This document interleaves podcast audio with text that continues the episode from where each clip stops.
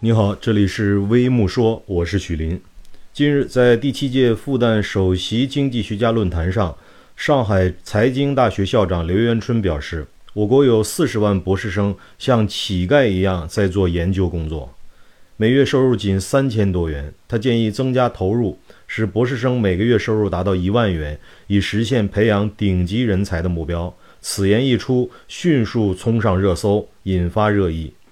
关于青年学者的待遇问题，此前曾有不少讨论。早在2007年，中科院院士杨玉良就曾建议提高博士生的生活待遇。去年全国两会上，也有委员建议完善博士生奖资助体系，适当提高博士生待遇。说博士生像乞丐，或许有些夸张，但包括博士生在内的青年学者待遇低，是一个不争的事实。当前，我国博士生、研究生的基本补贴执行的是2017年的标准。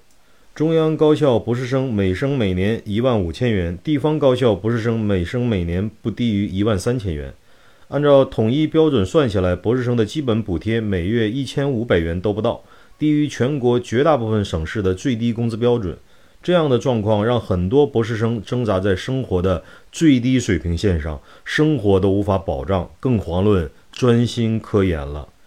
很多网友认为，博士生、研究生作为在校学生，不应以工资标准去衡量收入。诚然，博士生、研究生说到底还是学生，但我们也要看到博士、研究生在学生群体中独特的窘境。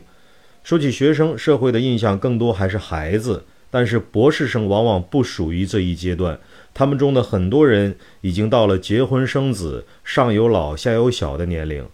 在这样的情况下，他们的生活不免陷入一种窘境：一边作为高等教育研究生要承担科研任务、完成科研使命；一边作为配偶、家长、子女承担着养家糊口、教育后代、还贷还息、赡养父母的责任和义务。他们是学生，但也是一批年龄大、责任多、没工作、收入低的学生，这是客观现实。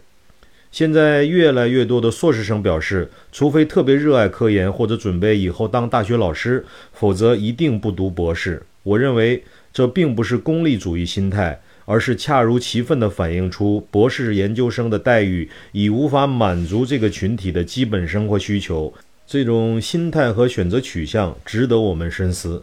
试想，如果所有人都对博士生的清苦前景望而却步，或者在读研究生时就把大把的精力放在了解决收入问题上，是否会让高精尖产业、科学理论研究逐渐丧失后劲呢？有必要认识到，博士研究生的基本补助过低，耗损的不仅是年轻学子投身科研的热情，最终也会伤害科研和创新本身，不符合国家发展的长远利益。要让博士生能够安心科研，光靠情怀不行。提高博士生的待遇问题，不仅需要高教界来呼吁，也需要引起国家层面和整个社会的重视。你好，这里是微木说，欢迎评论区留言点赞，再见。